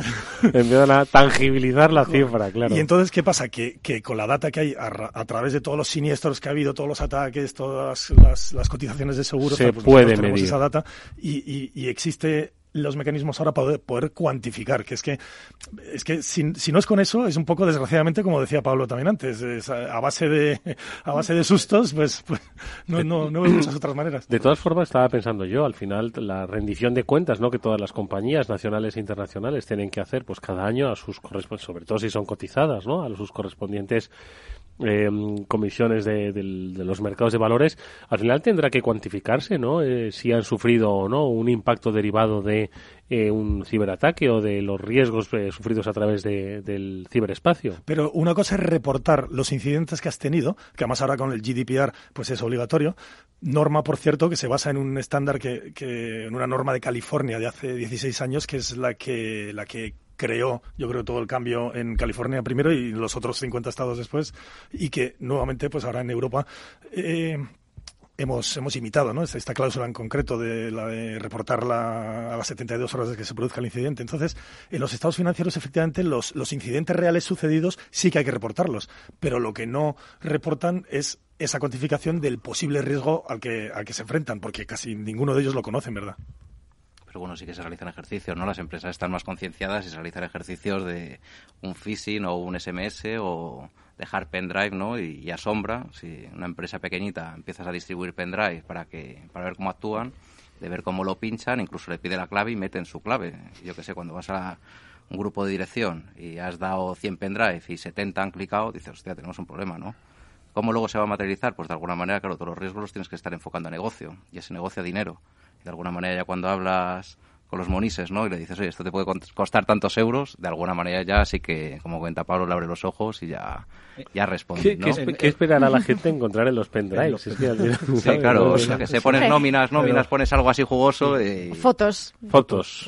en cualquier caso, no sé si Pablo hablabas de la directiva NIS o del Reglamento General de Protección. Ahora del GDPR, del, del reglamento. Ah, pero y la nueva la transposición de la nueva directiva NIS que va a obligar hacer determinadas cosas, en el ámbito privado va a tener un, cierto impacto. Yo quería eh, referirme al ámbito público, que conozco yo un poco más ahí, como que habéis preguntado que a los CEOs de las empresas, pero en la administración pública, ¿eso cómo se hace?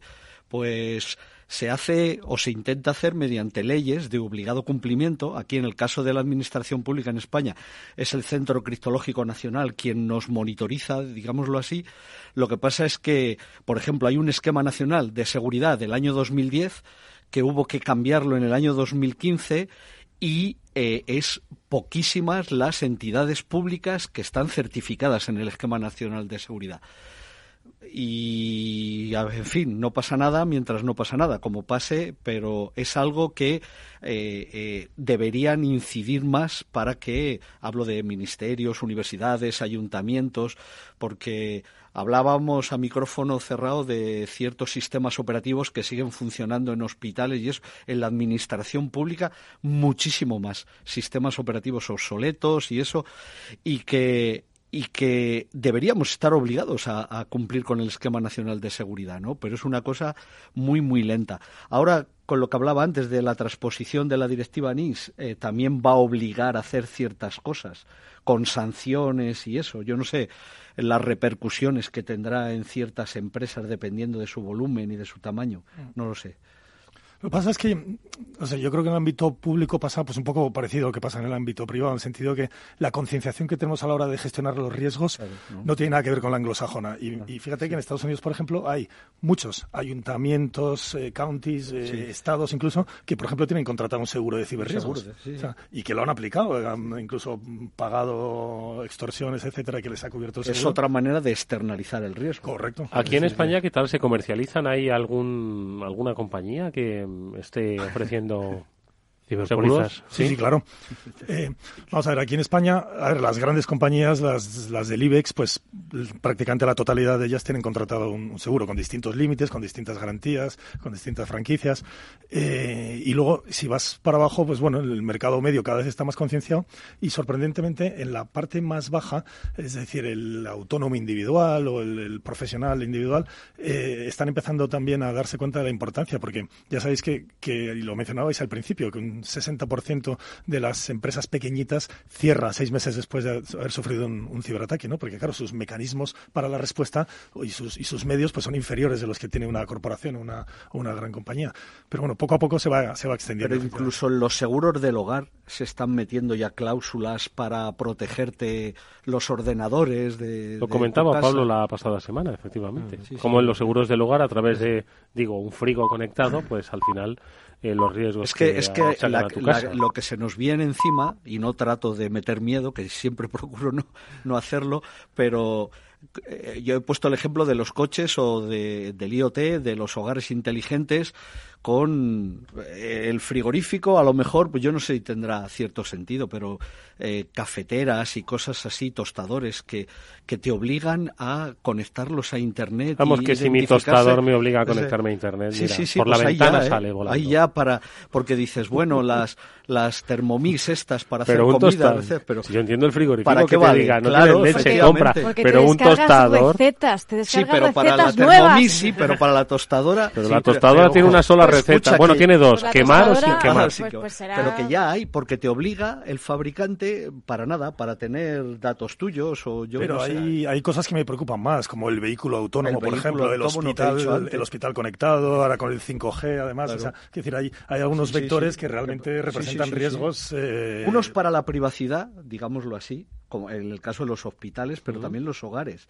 Y otros para un riesgo realmente grande físico, como son los coches. Bueno. los coches sí autónomos. la pasada y- semana estuvimos hablando Es que de, hablabas de de- sistemas operativos anticuados, que tú fíjate, uno de los grandes riesgos que nos enfrentamos ahora es el mundo OT, no solo el IT. IoT, no, y no. me explico, una cosa es el Information Technology, pues donde probablemente los mecanismos de seguridad son mayores y mejores, pero el Operational Technology, la tecnología operacional, los SCADAs y esas, eh, y ese los tipo de sistemas de control industrial. claro, están mucho peor securizados. Que sí, que sí. Pero porque se siguen utilizando máquinas con unos protocolos propietarios que a ti lo que te interesa es que funcione tu fábrica.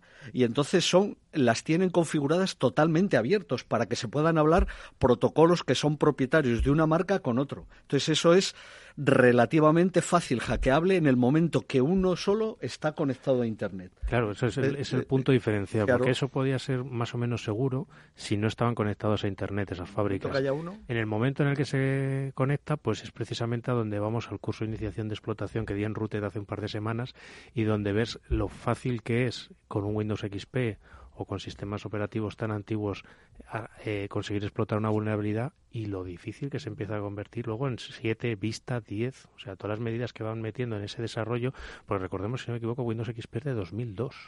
Sí, sí. 2000. O sea, es que han pasado ya 18 años de sistema operativo. Imaginaos las medidas de seguridad que han incorporado los sistemas operativos en 18 años. Pero cuando no están conectados a algún sistema, entonces tienes que recurrir ya al factor humano como es los pendrive y es el famoso de las centrifugadoras de Irán y eso.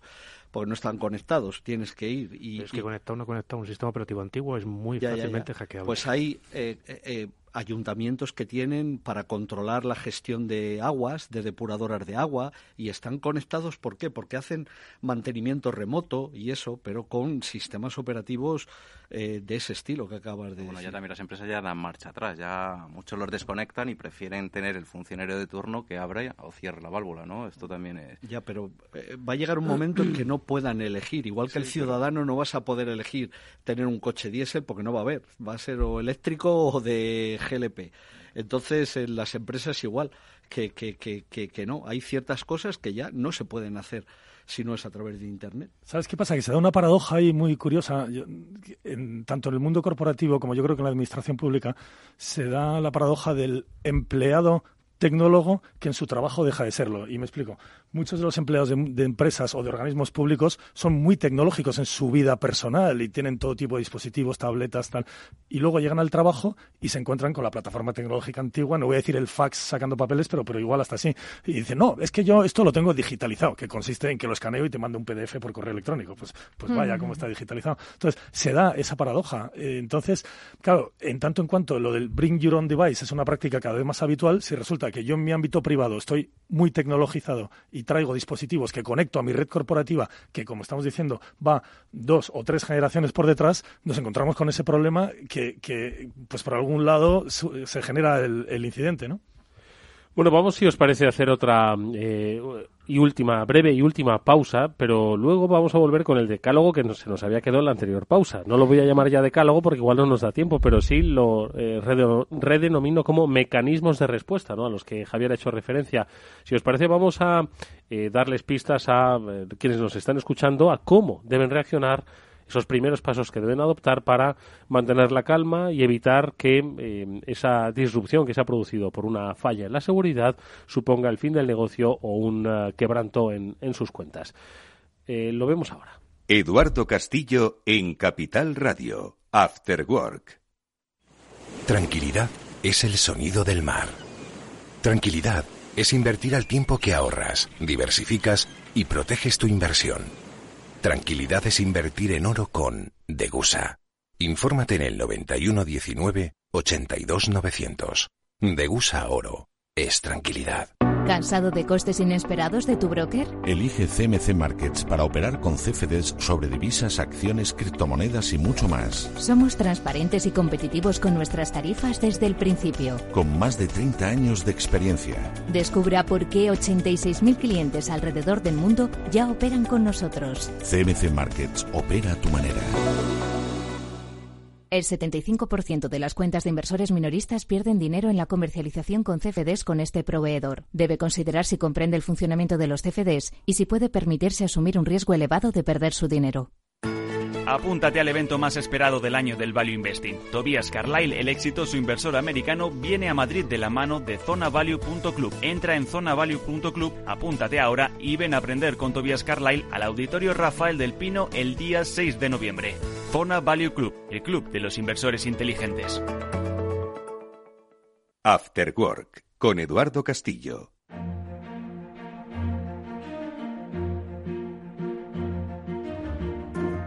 Pablo Blanco de Sareb, eh, Pablo Montoliu de AON y Javier Martínez Herraiz de la Universidad de Alcalá. Con ellos estamos hablando sobre la gestión de crisis. Eh, primero tratamos de evitarlas, pero si se producen, vamos a eh, tener mecanismos de, mecanismos de respuesta.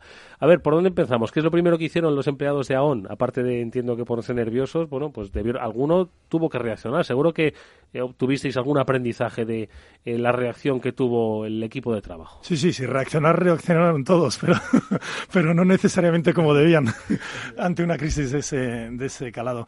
Eh, pues hay distintas. Lo, que te dicen normalmente es que desconectes de la red del equipo, ¿no? Pues esto sucedió en muy pocos casos. La gran mayoría apagaba máquinas, error que luego no podrás arrancarla. Eh, eh, se ponían muy nerviosos, intentaban resetear, en fin, hubo todo tipo de, de reacciones, ¿no? pero lo que está claro es que lo que aprendimos, entre otras cosas, lo que aprendimos es que es necesario uno, estandarizar los procedimientos, que en nuestro caso así es, existía un PRI, un plan de respuesta ante incidentes, pero lo que está claro y se ha mencionado en la mesa antes es que probablemente habíamos fallado en su comunicación, porque la gente no lo conocía y no lo habíamos eh, llevado a la práctica, no lo habíamos eh, hecho una, una, una prueba, cosa que sí vamos a hacer ahora. Por eso es importante a nivel organizativo la coordinación entre diferentes departamentos y eso no que cada uno empiece a hacer. Si teníais ya un plan, y, las empresas normalmente tienen planes de continuidad de negocio, eh, eh, eh, sobre el papel se sabe cómo actuar. Si lo que es importante es haberlo transmitido, que lo conozca la gente y luego coordinarte coordinarte. Ya sabes, como decía que el famoso jugador de golf, eh, dice, cuanto más practico, más suerte tengo. Después esto se trata de practicarlo. ¿no? Sí. Por eso sabes lo que decía Mike Tyson, todo el mundo tiene un plan hasta que le llega el primer guantazo. el boxeador, pues igual. Cuando sales a boxear tienes un plan pero luego depende cómo vaya el primer asalto. Comunicación, tener por supuesto un plan de reacción. ¿Ese plan qué dice? Eh, ¿qué, qué, qué, es lo que debe decir ese, ese plan para Está, está procedimentado. Normalmente las empresas lo que tienen dentro del plan de contingencias es un procedimiento para ver cómo actuar según el escenario que se ha dado en ese caso, ¿no? Pero, claro, no es un poco como los aviones, ¿no? Que entiendo que... Claro, más o menos, pero tampoco es el momento de hacer inventos con gaseosa, ¿no? Te ha llegado la crisis, estás ahí y antes has tenido que hacer algo, ¿no? Has tenido que probar, has tenido que formar a la gente, has tenido que poner en común todas las personas que participen dentro de ese plan y ese escenario. O sea que no es cuando te pasa la crisis, ¿qué haces? Hostia, pues no, no puedes hacer nada que no hayas preparado con anterioridad o que no tengas escrito con anterioridad. No es el momento. si no te metes un tiro en el pie, claro. Claro, no. Pues, eh, eh, lo primero, hay organizaciones casi todas que tienen una sala de gestión de crisis. Entonces, lo primero es ir allí, pero... Es meterse en la sala, desayunar bien, ¿no? Porque el día va a ser largo y luego ya empezar a, a trabajar en ese aspecto. Pero bueno, el tema de liderazgo, lo que comentamos al principio, es fundamental. Si no hay nadie, si no hay un responsable de continuidad que empieza a mover la batuta y diga, oye, comunicación, porque nos va a tocar temas reputacionales, oye, la gente de sistemas, porque toca los sistemas, la gente de asesoría jurídica, estamos teniendo problemas, la gente de gestión de personas o recursos humanos, porque se van a tener que irse a trabajar a otra ubicación que no es la común.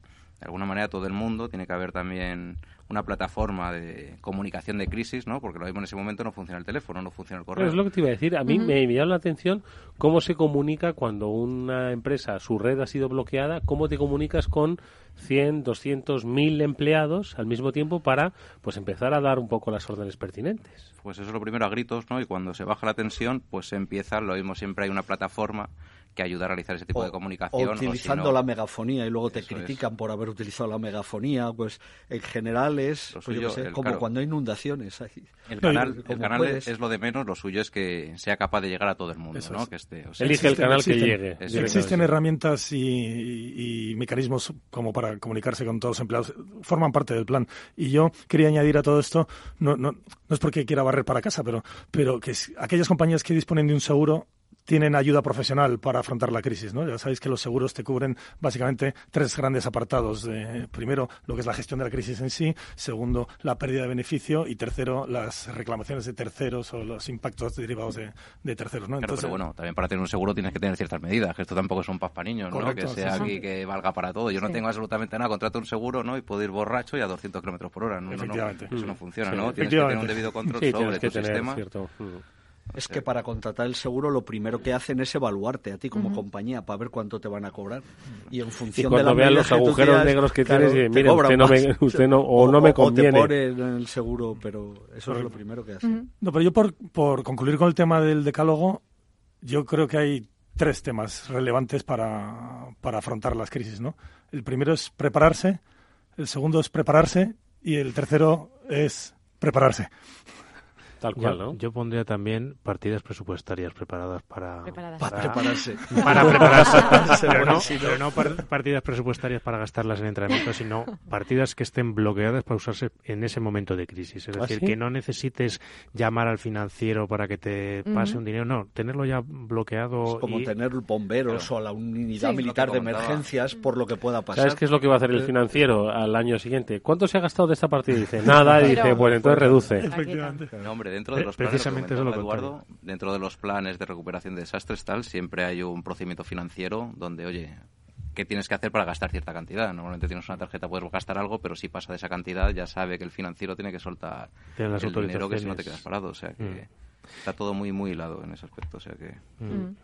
Está claro que prepararse en este caso es sinónimo de gastarse algo de dinero, pero bueno, ya está muy manido esto de que es una inversión, no es un gasto y además estamos eh, ayudando a prevenir un futuro coste muchísimo mayor, porque pensemos que esto, como le puede pasar a cualquiera, al final lo que estás haciendo es prevenir estás invirtiendo en prevención y estás invirtiendo también en mejorar tu reputación en el caso de que ocurra algo, eh, que no olvidemos que eso es eh, fundamental. Y es que ahora, volviendo incluso a las multas que te pueden caer, si no demuestras la diligencia adecuada en haber puesto tú las medidas que deberías haber puesto, con las nuevas leyes, eh, son las multas son pero bueno, las empresas que únicamente se dediquen casi de cumplimiento para intentar evitar cualquier tipo de sanción, yo que sé, lo veo casi como el pan del obrero, ¿no? De alguna manera lo que tienen que hacer es trabajar y tener un debido control sobre sus sistemas, intentar mitigar si se puede cualquier riesgo al que esté sometido, ¿no? Yo siempre he pensado que la regulación no es la respuesta. Es decir, lo que pasa es que aquí en Europa en particular pues estamos muy acostumbrados a, a la regulación para todo y por todo, ¿no? Es verdad que aquellas mm, culturas, pues como puede ser un poco la española, donde, donde tendemos más a la improvisación y donde el control interno, el aseguramiento, pues nos preocupa un poco menos porque confiamos mucho en la improvisación, pues no tendemos a implantar las mejores prácticas y, lo vemos, pues por ejemplo, en protección de datos. Está ahora el GDPR, pero la LOPD, que mira que hace ya años, o la LORTAD incluso anteriormente, hasta que no introdujo un régimen sancionador, aquí nadie se lo tomó en serio. Es lo que decía yo antes del esquema nacional de seguridad. Que si no empiezan a sancionar, pues Esa es la picaresca española, ¿no? Por eso somos españoles, ¿no? Y de alguna manera, mientras que no haya sanciones, nadie lo cumple, ¿no? Porque muchas veces dice, tú eres responsable. Y lo que vas a ser responsable de cualquier tipo de incumplimiento. Oye, muchas veces hemos hablado de, venga, vamos a darle formación a los empleados, ¿no? Vamos a darles concienciación. ¿Cómo hacemos? ¿Cómo crees que es la mejor vía? Bueno, pues lo primero, lo que decía antes, es inútil ir a foros a concienciar a los que ya estamos concienciados. Que eso me ha pasado muy a menudo. Eh, si es formación, bueno, vamos a no hablar de formación reglada. Eh, va a tener que ser una formación continua, pero eso en general a lo largo de toda la vida laboral ya de cualquier tipo de empleos, porque además cada vez vamos a tener que utilizar más tecnología eh, conectada, con, con, interviniendo muchísimos actores. Entonces, eh, la formación y la formación continua es fundamental. Hablaba antes también yo de la necesidad y la falta de profesionales, que es algo no en España, a nivel mundial, que se necesitan de todo tipo de profesionales expertos, quiero decir, en, en, ciberseguridad jurídica, o llámalo como quieras, no solo eh, ingenieros, ¿no? Entonces ahí eh, es algo que, que bueno, que, que desde el punto de vista de las empresas lo que tienen que concienciarse también, no solo de cara al empleado, sino el, propio empleador, es de mantener a sus empleados con una cierta capacitación cada vez más. Claro, pero en ese aspecto no únicamente tienen que ser los técnicos, cualquier colectivo. No, no, por eso digo. De alguna manera tiene que formarse en ciberseguridad, porque es algo con el que está conviviendo día a día lo que es un error de decir, oye, al técnico le enseño de ciberseguridad, al financiero le enseño de cuentas. Hostia, ¿qué estamos hablando, no? Yo que sé, ya estás enseñando lo que dice Javier, estás concienciando, estás formando a la gente que está formada y está concienciada. Mira, pero por poner un ejemplo, yo en Alcalá soy director de un curso de seguridad física. Para ser director de seguridad está homologado por el Ministerio del Interior, gente de seguridad física. Cada vez en ese ámbito hay más gente que utiliza la tecnología y digo, para vigilar físicamente con drones o con cámaras de televisión y que además cada vez eh, la parte ciber influye en su trabajo y hay muchísima gente en ese ámbito que se siente insegura en cuanto le hablas de ordenadores y de informática. Entonces, también una formación para gente no tecnóloga de gestión de crisis de tecnología es muy importante, creo yo.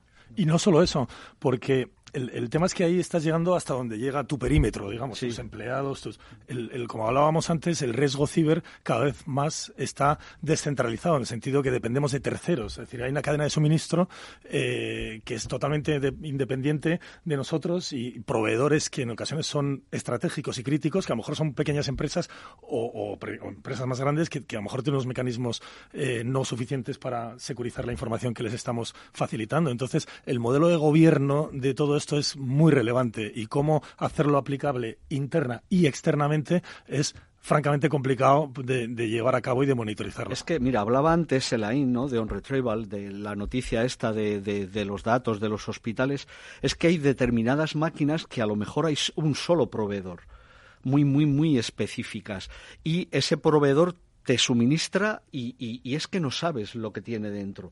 Entonces, en, hospitales, en entornos de salud, esto ocurre eh, muy a menudo y ya bueno, es famoso que fue cuando Dick Cheney decidió quitarse lo del marcapasos cuando fue vicepresidente con Bush. Quiero decir que esto hace un montón de años. Ya empezaba a no fiarse de, de los aparatos y artilugios médicos, pero ahí entran también los proveedores, que quiero decir que en muchos casos son proveedor único y no sabes lo que te están suministrando, ¿no? Entonces, eh, en el caso, por ejemplo, de, de, la universidad, ahora el CCN está eh, haciendo hincapié mucho, bueno, en tener un SIEM y eso, pero también en los endpoints. Vale, tú puedes tener controlado a lo mejor las máquinas del personal de administración y servicio, incluso de algunos profesores en su despacho, pero máquinas que hay en, laboratorios de investigación. Mm, no hablamos ya de lo que tú decías antes del Bring Your Own Device, de los alumnos o profesores conectándose a la Wi-Fi con los móviles, las iPads, los portátiles en un entorno como la universidad es evidente que no es igual que un ministerio. Entonces, el endpoint, eh, protegerlo es mm, dificilísimo. No, no, quiero decir, no es una tarea banal. Pues, ¿qué os parece si lo que hacemos es eh, seguir dando pistas sobre cómo formar a esos profesionales, eh, un poco recordando eh, cuáles son pues citas no o por lo menos opciones que hay para eh, bueno poder estar un poco a la última sobre las nuevas formaciones espera dime dime no no vamos a escuchar la sintonía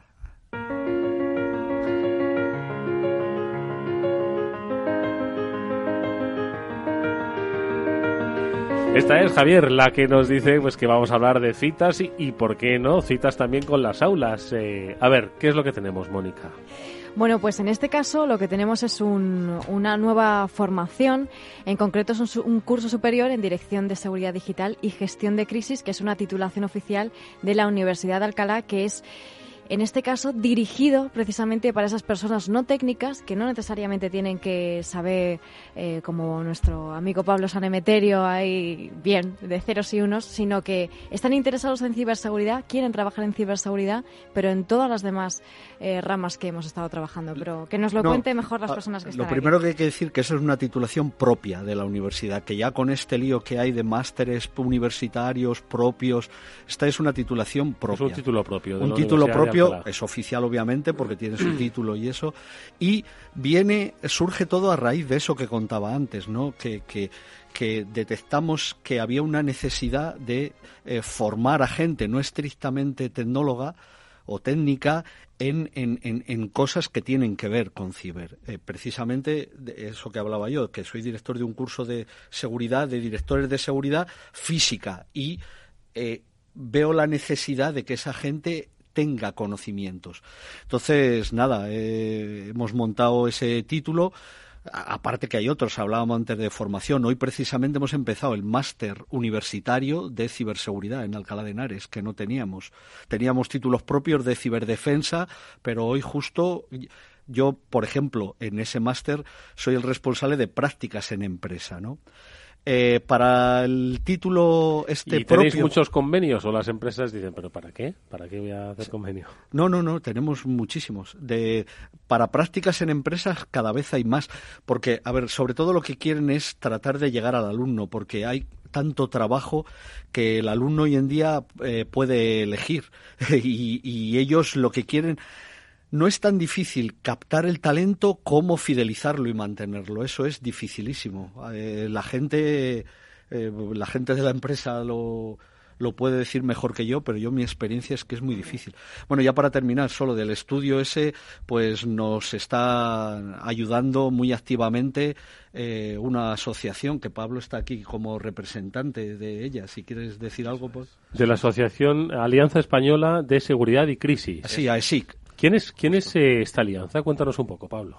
Pues una alianza que hemos creado únicamente por intentar formar y concienciar a los colectivos no técnicos, ¿no? Porque yo también que estoy en ISACA, si te sacas un CISA, que es una de las certificaciones, tienes que tener cierta experiencia en auditoría en sistemas de información. Quieres un CISM, también tienes que tener cierta experiencia. Y veíamos que un director financiero no puede ir a un curso para sacar una, sacarse una certificación, porque entonces quedaría como un poquito en entredicho casi su conocimiento. ¿no? no Bastante se, ha sacado ya el CSA, ¿no? Como para ahora no se va, que sacarse otro. No se va a enterar de nada. Y, dándole vueltas, pues de alguna manera decimos, sí, tenemos que hacer un curso entendible, sin un lenguaje técnico y que todo el mundo sea capaz de adquirir los conocimientos mínimos para tener una vida, ¿no? Porque va todo a nivel corporativo, a nivel personal, una seguridad digital y luego que sea capaz dentro de sus organizaciones, al tratarse de un colectivo no técnico y con ciertas responsabilidades de sus empresas. o sea, que está intentando cubrir el gap eh, del que hablaba antes eh, Pablo Montoliu de liderazgo, ¿no? De a todos los eh, decisores de las empresas. ese es el target. Eso es. De alguna manera, claro, todo el mundo tiene que saber, ¿no? Yo que sé, un director general no puede externalizarlo todo en su CISO, que es los mayores errores también que hemos visto antes. De alguna manera también tiene que tener el director financiero que sepa, no va a gestionar ni va a hacer algo activamente ni operativamente a, a cortar un firewall, ¿no? Pero de alguna manera sí que tiene que decir, oye, ¿habéis tocado estos cacharros que me han dicho, tal? y todo el curso va como una especie, por decirlo de alguna manera, aunque no soy yo muy, muy apadrinado de las charlas TED, pero de alguna manera es el día a día de grandes profesionales de nacionales e internacionales. Un plantel de más de 50 profesores y es un curso de cerca de seis meses que van a ser jueves y viernes. Realizar jueves y viernes, dos semanitas al mes, para que tengan también, puedan compaginar su vida personal profesional. Estábamos pensando los sábados, pero sábados y domingos, decimos, es una putada, ¿no? También para ellos. O sea que de alguna manera, pues algo que puedan compaginarlo, realizarlo de una manera cercana a su trabajo y que poco a poco pues puedan concienciarse y que puedan saber qué hablamos esto del mundo de la ciberseguridad. No tienen, no van a ser expertos en ciberseguridad, seguramente, pero voy a poner un ejemplo para que se entienda. Nosotros desde hace años venimos colaborando con la Fiscalía de Criminalidad Informática, que depende de la Fiscalía General del Estado. En, eh, eh, por toda España hay fiscales que cuando hay un delito tecnológico, ellos eh, se dedican a eso. Entonces, en Alcalá lo que hemos estado haciendo es formarles, pero simplemente para que sepan de lo que están hablando cuando tiene que hacer una diligencia con un disco duro con un log de comunicaciones, que vean lo que es un log de comunicaciones. Y ahí les hemos contado, pero incluso hace años, de lo que era Tor, o I2P, o Freenet, o Ceronet, toda la Internet oculta, porque había muchos que no lo sabían. Obviamente ellos son juristas, son fiscales y, lo van a seguir siendo. No, no, no van a tener una formación, pero durante una semana siempre hemos estado en Alcalá intentando que sepan. Aquí en este estudio es va más allá y, y va dirigido, bueno, ya lo hemos dicho aquí, pero no acabarán siendo expertos en ciberseguridad, pero sí que cogerán un bagaje suficiente para saber de qué están hablando cuando se eventualmente pues se pueda producir en su organización una cibercrisis. Eso es. Por ejemplo, hablaba de fiscalía, es una de las profesoras que tenemos, Elvira Tejada, pues nos va a contar su día a día de alguna manera qué pasa, ¿no? En la sala de criminología informática o, o similar. Un guardia civil, Sotomayor, de alguna manera va a explicar, ¿no? Cómo se va a perseguir el delito. O sea que todo va grandes profesionales que van a contar su día a día. Y luego, pues cada X jornadas, pues un teórico de la Universidad de Alcalá, pues pondrá separar la paja del grano de todo lo que se ha dicho, pues para decir, oye, esto ha pasado por esto, esto se actuó de esta manera, por este motivo y demás. Y sobre todo gente de empresa. Vamos a contar con un montón de CISOs de las empresas, porque de la administración, dejando aparte fiscalía, alguna juez también, eh, de, Guardia Civil, Policía, claro, del DSN también pero sobre todo los profesores van a ser gente de empresa, los ponentes. Hay una página web que podéis ver todos los ponentes y demás, que es aesic.com. Y si me dais un consejo, no dejéis de enseñarles algún exploit o algún cómo se toma el control de una máquina en remoto, porque lo podéis hablar en abstracto, pero hasta que no se ve en real, yo creo que muchas veces no tomas conciencia real de sí, que si podemos ir con la piña allí y crear una web, una wifi y, que se conecten y luego a partir de ahí ya de alguna manera el curso es inminentemente práctico. La metodología que se va a llevar es del día a día. No va a ser algo teórico de, venga, cogemos el Cybersecurity Framework del NIS y vamos control por control. Sino, oye, ah. ¿tú qué realizas y cómo lo realizas? AESIC ah, con Y, ojo, ¿eh? Que es la Alianza Española de Seguridad y crisis. Bueno, de todas formas, seguro que Google, como siempre decimos, es muy listo y, os lo va a corregir. Efectivamente, Pablo Blanco, Pablo Montoliu y Javier Martínez Raiz. Gracias a los tres por haber compartido con nosotros tiempo y conocimiento. Mucha suerte para el futuro. Gracias, gracias, a vosotros. Por supuesto, Pablo y Mónica, em, Gracias como siempre, un placer seguir vuestros eh, consejos, reflexiones que compartís con todos los oyentes del eh, After Work y que por cierto, estaba pensando, digo, todos estos futuros estudiantes de este curso van a ser oyentes de este programa porque cuando ya empiecen a entender cómo funciona esto, pues lo van a conseguir. Efectivamente. Así que- Gracias a ti, Eduardo. Gracias a ti siempre, Nos vemos Eduardo. la próxima semana, amigos. Hasta mañana nosotros nos despedimos, que volveremos a las 18.30 en el After Work de Capital Radio. Adiós, Néstor Betancor. Estuvo gestionando técnicamente este programa. Y hasta mañana. Adiós, adiós.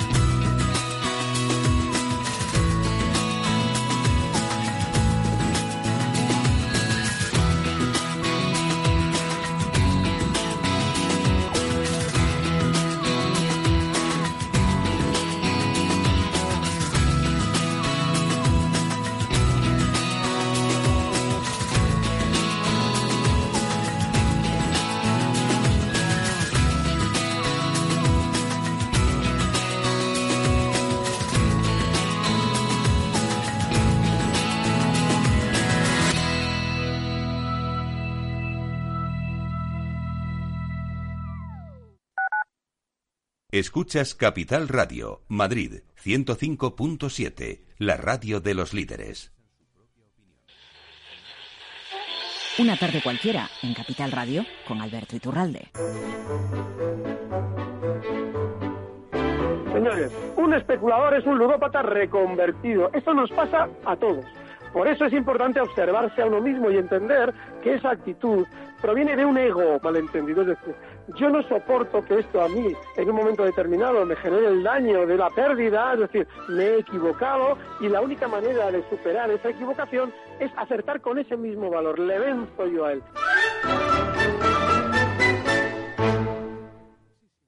Nos gusta que las personas tengan opinión propia.